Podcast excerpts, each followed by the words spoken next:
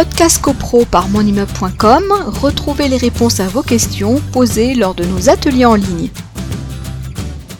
Qui paye tous ces frais de procédure? Est-ce que c'est le syndicat des copropriétaires ou le débiteur?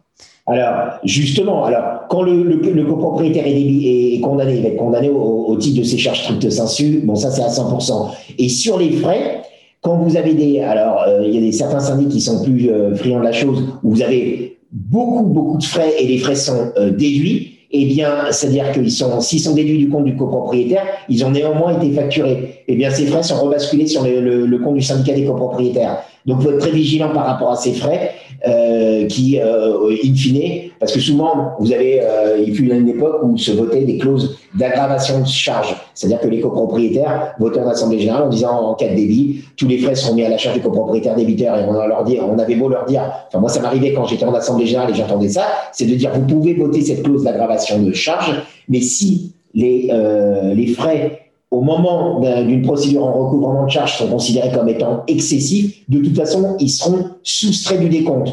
Donc, euh, il faut être un peu, un peu vigilant par rapport à, ce type de choses. Alors, je vois l'heure qui tourne.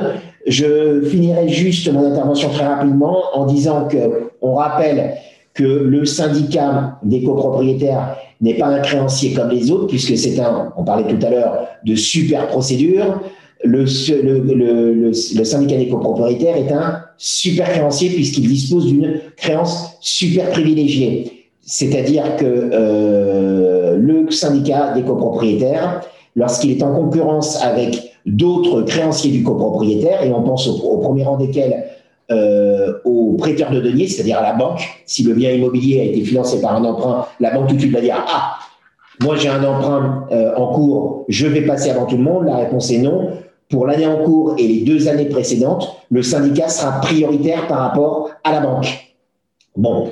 Et euh, pour les années, alors donc si on est en 2021, 2021, 2020, 2019, le syndicat passe avant tout le monde. 2018, 2017, il est simplement euh, créancier privilégié. C'est-à-dire que là, il va entrer en concurrence, notamment avec la banque, le trésor public, etc., pour les années euh, 4 euh, et 5.